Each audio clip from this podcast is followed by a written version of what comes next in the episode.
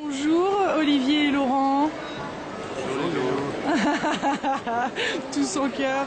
Alors vous avez écrit ce livre, Le chaman et le psy? En fait, euh, avec Olivier, ça fait un certain temps qu'on se connaît, on s'est rencontrés à un stage de chamanisme.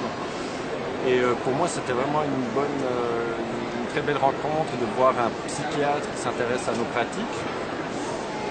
Et dès le début, en fait, on s'est super bien entendu, on a les mêmes passions, les mêmes intérêts. Ce qui m'a amené au chamanisme, c'est une expérience faite en hypnose qui m'a vraiment mis en contact avec ce qu'on appelle le transpersonnel, c'est-à-dire au-delà de l'ego, au-delà de moi-même, qui avait des énergies, qui avait des forces, qui avait des esprits peut-être, qui pouvaient être opérants.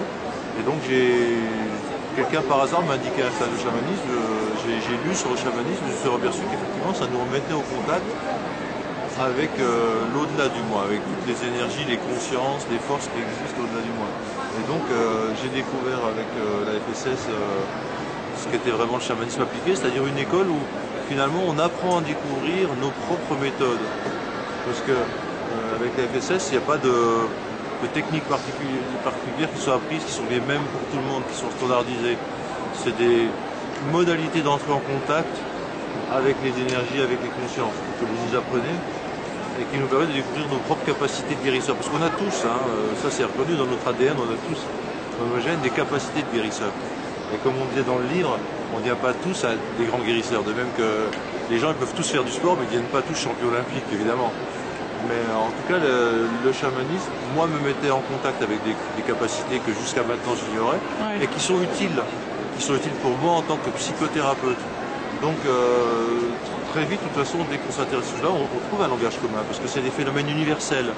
Donc, pour peu qu'on s'y mette et qu'on joue le jeu, on, Hein, le langage commun, il s'écrit tout seul en fait. Donc vous avez appris l'un de l'autre. Toi, tu as amené ton univers de chaman.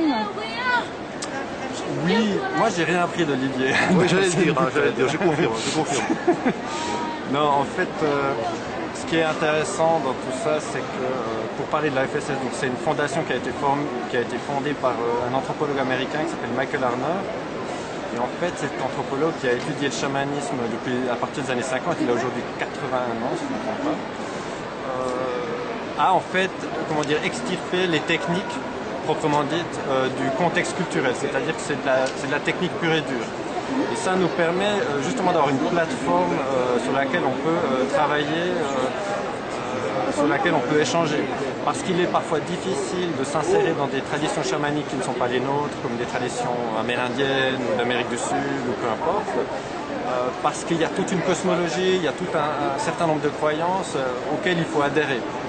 Tandis que dans ce cadre-là, dans ce cadre qui est en fait un chamanisme moderne, euh, on peut utiliser les techniques, les adapter à d'autres approches c'est ça qui nous permet de communiquer, c'est qu'en fait on s'est rencontrés dans le cadre de cette fondation et dans cette fondation le but c'est pas d'imposer des croyances aux gens, c'est pas d'avoir un chamanisme traditionnel, c'est d'avoir vraiment une base de pratique qui nous permet de, d'avancer, d'avoir une approche créative également, c'est-à-dire on va, vers, on va un petit peu vers l'inconnu, on crée de nouvelles techniques, on crée de nouvelles approches. Hmm. Je rajouterais que ça, quand j'ai dit que j'étais d'accord avec Laurent, que moi en tant que psy, je lui ai rien apporté à le chaman. Et pourquoi? Parce que c'est le chamanisme qui a, qui a pu apporter la psychothérapie. C'est-à-dire que les bases de la psychothérapie sont déjà dans le chamanisme. Comment ça? Est-ce que tu pourrais nous expliquer euh? Bon, moi j'ai une perspective euh, chamanique, hein, c'est-à-dire, euh, à mon avis, et c'est l'avis de beaucoup d'anthropologues ou d'historiens des religions, le chamanisme est à la source de nos cultures. C'est-à-dire qu'avant les, avant les civilisations, euh, avant les grandes villes, avant la science, avant euh, la raison, euh, il y avait le chamanisme. Et toutes les cultures traditionnelles étaient des cultures chamaniques. Et en fait, l'intérêt de, retourner ou de s'intéresser au chamanisme, c'est vraiment de s'intéresser à nos racines d'une certaine manière. Actuellement, il y a une focalisation sur certaines pratiques qui sont il y a des polémiques qui sont très médiatisées, notamment des pratiques qui utilisent des plantes. Mais ce qu'il faut savoir, c'est que la plupart des cultures chamaniques euh, travaillent sans plantes. le chamanisme, on va dire historiquement pur et dur, qui vient de Sibérie ou qui vient euh, d'Europe centrale, et un chamanisme, chamanisme sans plantes. On utilise en fait euh, plutôt le son du tambour, la danse ou le, chant pour entrer en transe et pour faire le travail chamanique. Et le fait que ce soit euh, une approche euh, qui est comment dire légale, c'est-à-dire il n'y a pas de problèmes euh, qui sont posés par rapport aux plantes, par rapport à des croyances qui ne sont pas les nôtres, ça nous permet d'avoir une, base que je trouve assez saine. Et, cette base saine est assez méconnue en France, étonnamment. parce qu'il y a beaucoup de focalisation sur des choses, on va dire, spectaculaires, mais pas vraiment sur des pratiques qui sont peut-être plus anciennes, mais aussi, c'est mon avis personnel, mais plus constructive également, hein, d'une certaine manière. Je sais pas ce que penses. Je pense la même chose que toi. ah bah c'est génial. Non mais c'est bien parce que vous avez vraiment une façon de voir la vie et les choses un peu différentes et en fait vous vous regroupez et vous vous retrouvez complètement dans ce dialogue. Dans, au, au, cours du livre, vous, vous êtes rejoint dans certaines théories où c'est vraiment que ça enrichit toi ton propre, euh, ta propre vision euh, du monde. Je suppose que vous êtes apporté l'un l'autre. On s'est apporté l'un l'autre Une belle amitié Ouais. Ah, c'est ça. Ouais, ouais. Une liberté de, penser aussi. Mais c'est vrai que là, un des apports d'Olivier qui, est, enfin, qui est vraiment très important, c'est que euh, c'est un scientifique, il est docteur, il a une carrière remarquable, euh, dans son domaine, et en fait, le fait qu'on puisse dialoguer à ce sujet, ça donne également une sorte de légitimité à l'existence de la pratique chamanique chez nous. Euh, oui. Parce qu'en fait, euh, on essaie de créer des ponts entre notre manière de penser rationnelle. Personnellement, je me considère comme une personne très rationnelle d'ailleurs, hein, ce qui est peut-être très paradoxal pour une personne qui pratique le chamanisme. Euh, donc, entre notre. Ah oui, t'as pas de cheveux longs déjà, t'as voilà. pas le look chaman là, attends. Les... et en fait, euh, le fait qu'on puisse comprendre d'une certaine manière, logiquement, rationnellement, le fonctionnement du chamanisme, c'est vraiment quelque chose d'important pour nos cultures. Et à mon avis, il y a une logique dans la pratique chamanique. Il y a un fondement qui est vraiment euh, très euh, clair, très rationnel. Sauf que c'est une logique qui se situe dans un paradigme culturel, c'est-à-dire dans une manière de voir les choses qui est différente de la nôtre dans le pays. Euh, L'élément le plus important dans le chamanisme, c'est l'existence de dimensions qui sont invisibles. Mais dès le moment où on prend en compte cette chose, où, on postule le fait que ce soit possible, alors ensuite tout devient rationnel. Alors, tu parlais de l'aspect scientifique de ma, carrière, on va dire. C'est vrai que de toute façon, le chamanisme est rationnel dans le sens où actuellement il existe un modèle scientifique qui crée, qui valide la pratique chamanique comme étant tout à fait. C'est la fameuse, le modèle de la physique quantique qui dit que la conscience influence la matière, interagit avec la matière, qu'il y a des univers parallèles. Ça, la physique quantique le dit. Et que dans, le domaine de l'invisible, de l'énergie, E égale MC2, c'est-à-dire énergie égale matière fois quelque chose, donc il y a une correspondance entre l'énergie et la matière, on peut rester scientifique, on peut rester rationnel ou transrationnel, mais pas irrationnel. Transrationnel, c'est aller au-delà de la rationalité conditionnée, euh, Descartes, Newton, tout ce qu'on nous a mis dans la tête euh, depuis qu'on est petit, dans le monde un peu matérialiste. Mais il y a vraiment un modèle actuellement qui valide, qui accrédite, qui fait que des gens tout à fait sérieux et scientifiques peuvent s'intéresser au chamanisme et trouver des sous-bassements euh, scientifiques. Ouais. Et je répète souvent la même chose, mais pour moi le chamanisme c'est pas quelque chose d'ésotérique, c'est pas quelque chose d'irrationnel, c'est pas quelque chose d'exotique, c'est vraiment une, c'est une technologie spirituelle. Et c'est la plus ancienne technologie spirituelle connue de l'humanité. Et la, cette technologie a toujours évolué, elle s'est toujours euh, adaptée au contexte culturel. Et aujourd'hui, nous sommes au 21e siècle, euh, dans notre monde moderne, et en fait, le chamanisme s'adapte, comme il l'a toujours fait. Euh, le il a évolué aussi. Exactement. Le chamanisme n'a jamais cessé d'évoluer parce que c'est une tradition ou un ensemble de traditions qui n'est pas dogmatique, c'est-à-dire qu'il n'y a, pas, vraiment de texte de référence, il n'y a pas une Bible, il n'y a pas, pas c'est quelque chose de, c'est des traditions orales, c'est quelque chose qu'on apprend à faire en pratiquant, c'est pragmatique, c'est pratique, euh, ce qui fait que c'est également très souple. Et cette souplesse, euh, ben en fait, je crois que notre bouquin, notre livre, c'est un exemple de cette souplesse chamanique, cette capacité qu'a le chamanisme à englober euh, tous les domaines d'activité humaine, en fait, d'une certaine manière.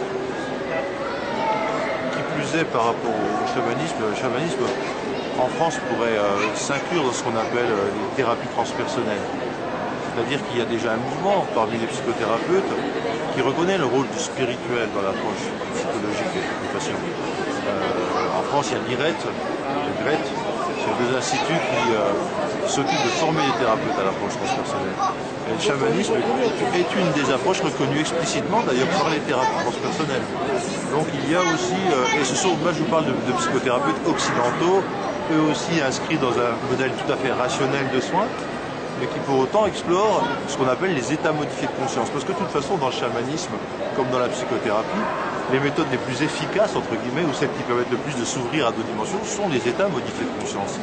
Euh, les scientifiques ont par exemple étudié alors, le battement du tambour qui met en rythme alpha, qui est un rythme cérébral propice à la rêverie, à la créativité, mais aussi à- au dépassement de l'ego. Donc, euh, D'ailleurs, c'est pour cette raison qu'on a mis un tambour sur la pochette du livre. Oui. Parce que le tambour est traditionnellement l'outil chamanique, en tout cas le rythme, c'est-à-dire le son, le son percussif, est traditionnellement l'outil chamanique universel, qui est présent dans toutes les traditions. Et euh, avec le son d'un tambour, on peut euh, euh, parvenir à... C'est une forme de méditation, en fait. C'est une méditation qui est en fait dirigée, qui est rythmée par un son. Et ce qui est intéressant avec cette approche par rapport à d'autres approches, c'est qu'elle est très structurée. C'est-à-dire que c'est vraiment le son du tambour qui structure notre manière de travailler. Il y a un début, il y a une fin, euh, il y a un milieu, donc on sait où on en est.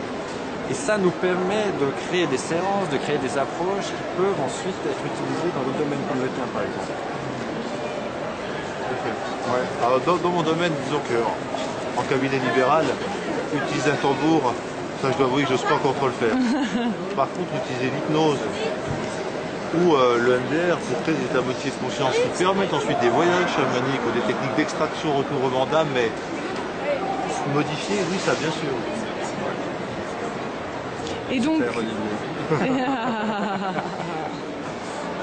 et donc, alors, quel est votre but avec ce livre? Quel est le, le message avant tout que vous aimeriez passer Ou que les gens prennent conscience de quelque chose Ou vous êtes fait simplement plaisir et vous, voulez, vous êtes en pleine expérimentation?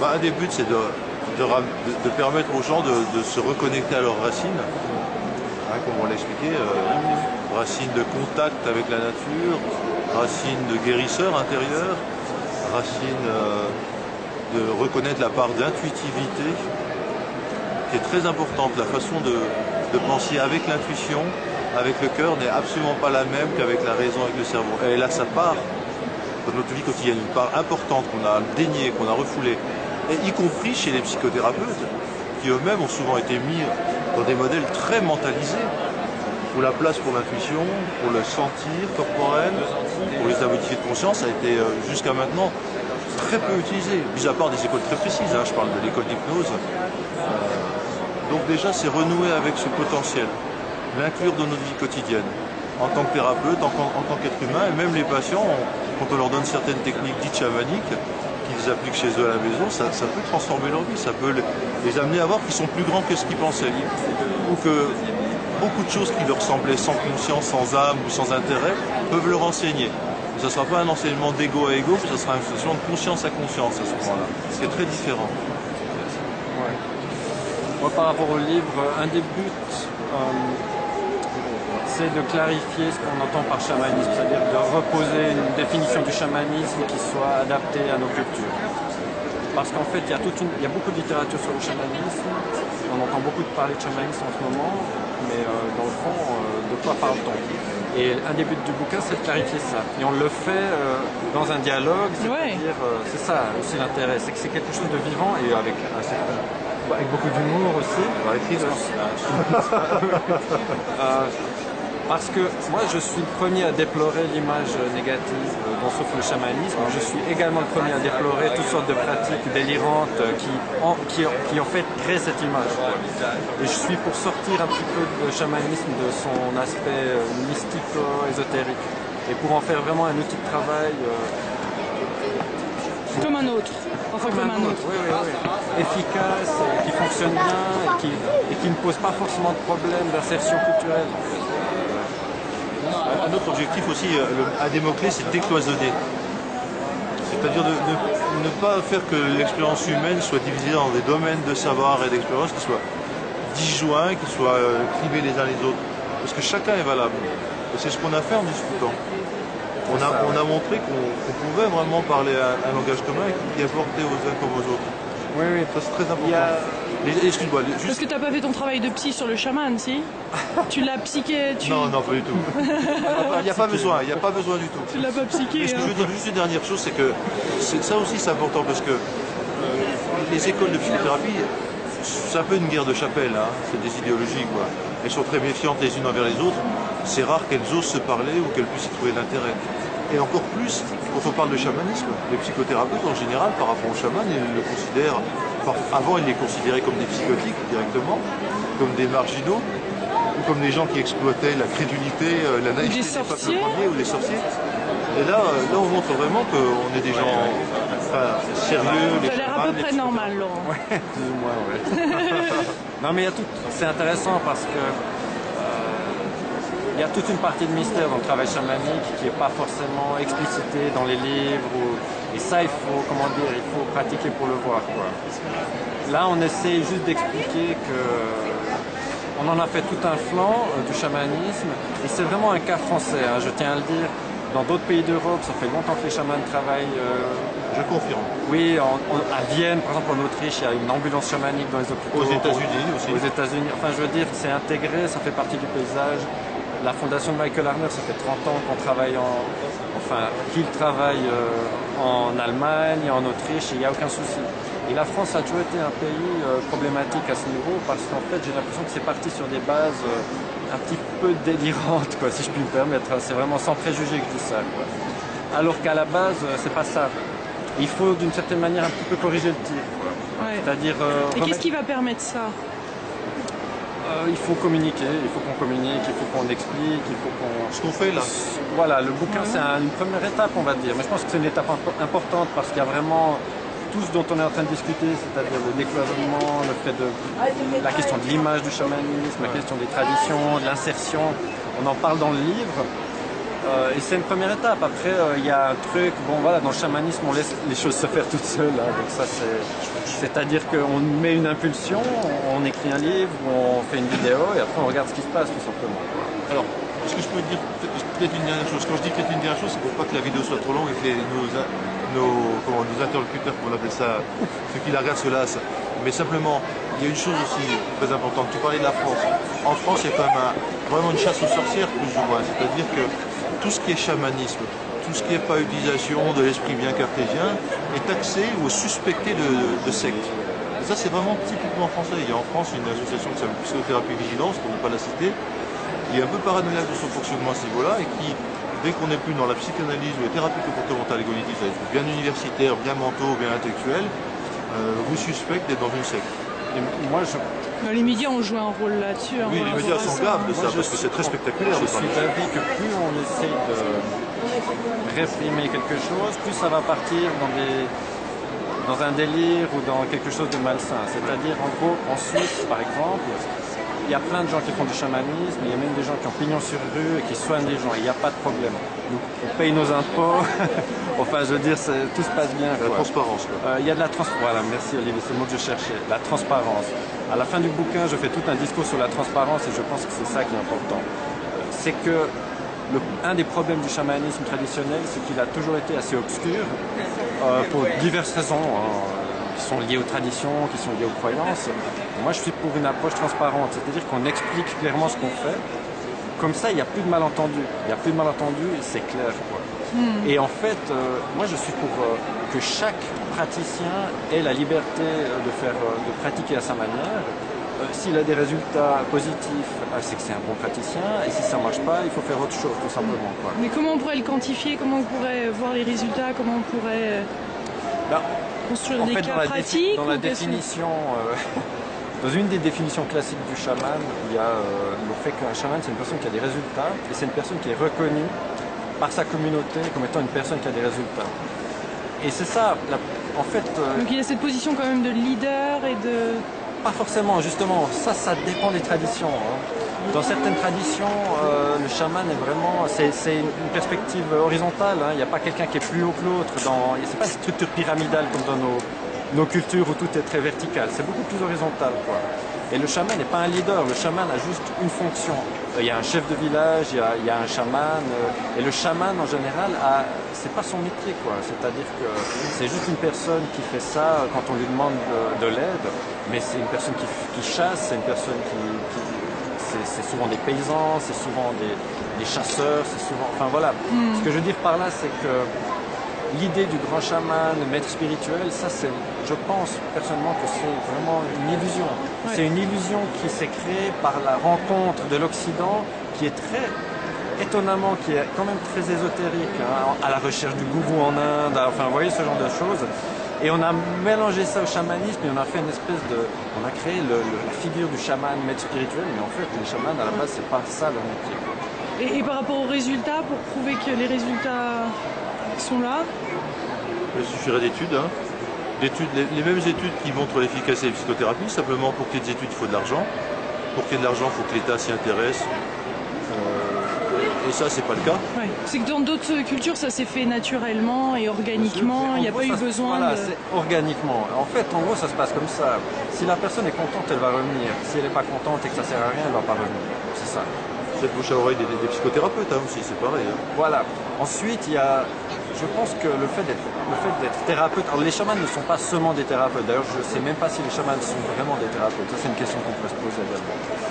Mais euh, dans la manière d'approcher euh, les gens qui viennent euh, leur rendre visite ou leur poser des questions, leur demander de l'aide, les chamans ont une approche vraiment très rude. hein. C'est-à-dire qu'on ne cherche pas à faire de la publicité, on ne cherche pas à convaincre les gens. À la limite, moins il y a de gens qui viennent, mieux c'est.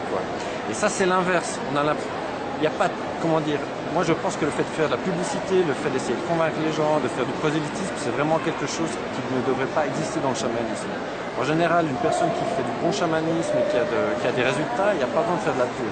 Il n'y a pas besoin de, il y a même pas besoin de prouver quoi que ce C'est soit. pareil pour les psychothérapeutes. Voilà, ça fonctionne tout seul, tout seul.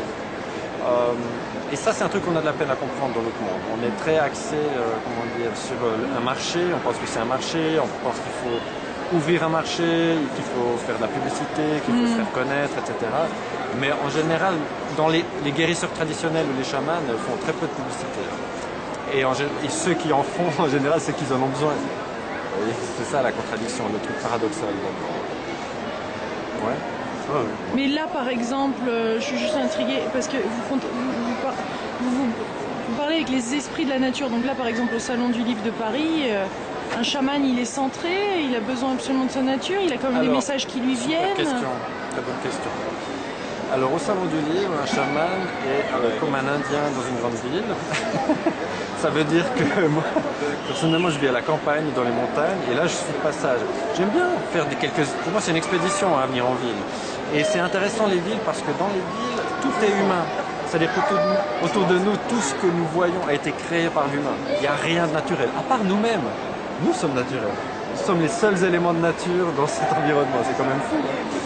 Et en fait, les chamans, euh, j'ai coutume de dire que leur seule drogue, c'est la nature. Euh, pour rester les pieds sur terre, pour être bien ancré, pour avoir une, pour pas partir dans un délire mystique, les chamans sont tout le temps en contact avec la nature. Et dès le moment, moi par exemple, les semaines où je, je, je tape beaucoup de tambours pour beaucoup de personnes, à la fin de la semaine, je vais aller faire une randonnée pour redescendre sur terre, pour être en contact avec la nature à nouveau. Donc un chaman sans nature, c'est difficile effectivement.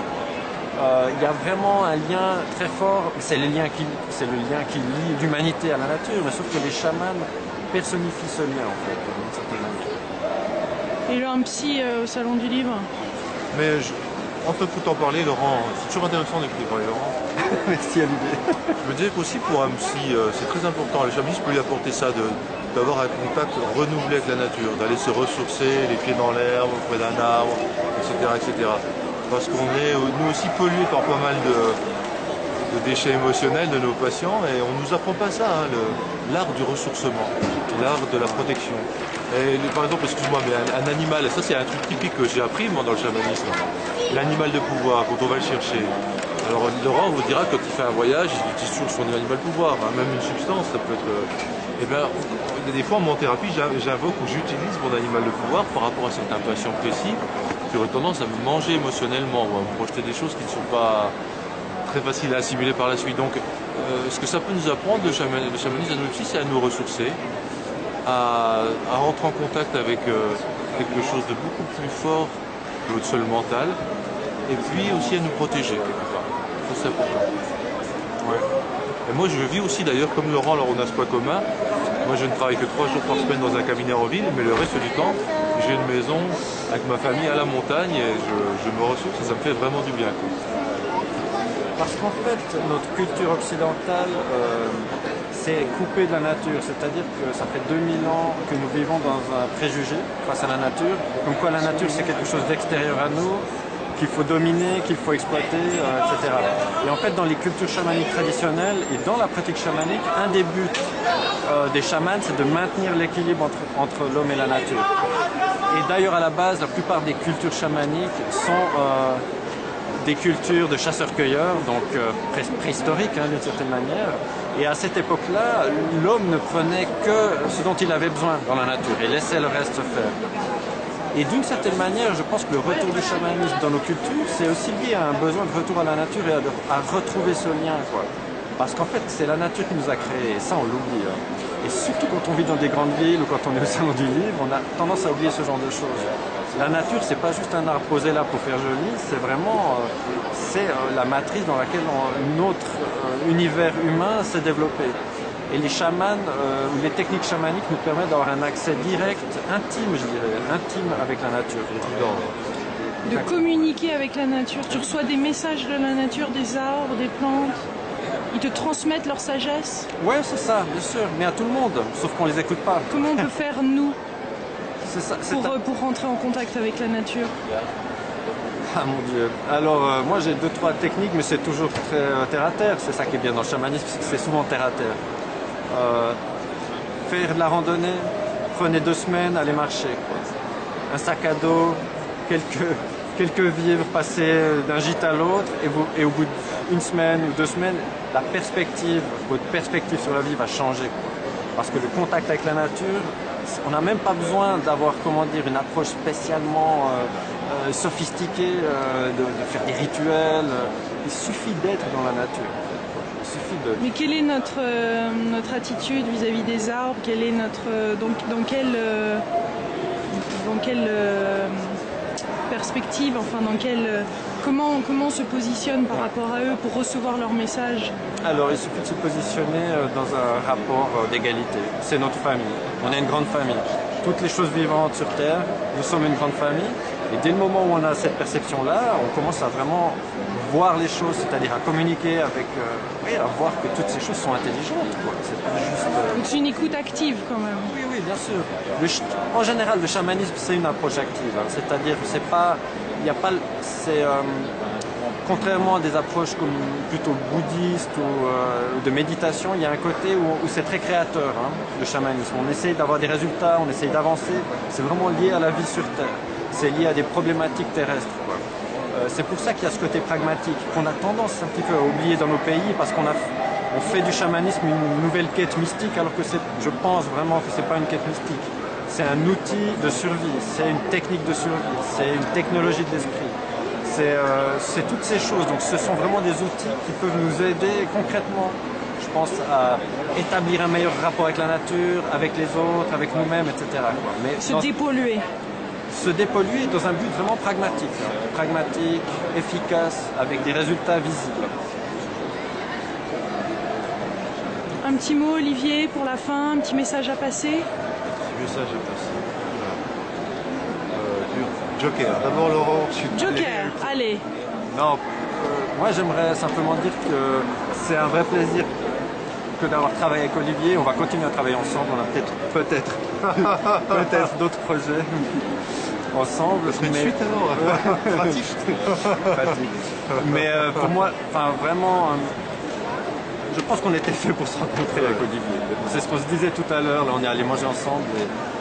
parce qu'en fait, on se comprend sans même se parler. Euh, on est sur la même longueur d'onde et je pense que ça fait du bien à la fois au chamanisme et euh, aux psychothérapies, à la psychiatrie, le fait qu'on puisse discuter. C'est-à-dire qu'on décloisonne ces milieux et qu'enfin il y a une communication qui, s'établisse. Ouais, alors moi le, message, parce qu'il faut en passer un pour la fin, ce que je conseille à mes amis psy, de faire au moins une fois. juste pour l'expérience, pour savoir de quoi ils parlent, si jamais ils ont envie de critiquer ou de ne pas connaître, mais au moins de faire une fois. Un stage de base, de chamanisme, deux jours, deux jours et demi, de, se, de jouer le jeu, de s'ouvrir effectivement à la famille terrestre, les arbres, etc. Et, et puis ensuite de, de voir qu'est-ce que ça peut leur apporter, euh, tout simplement. Très bien, ben merci pour cette belle collaboration et d'avoir partagé tout ça avec nous.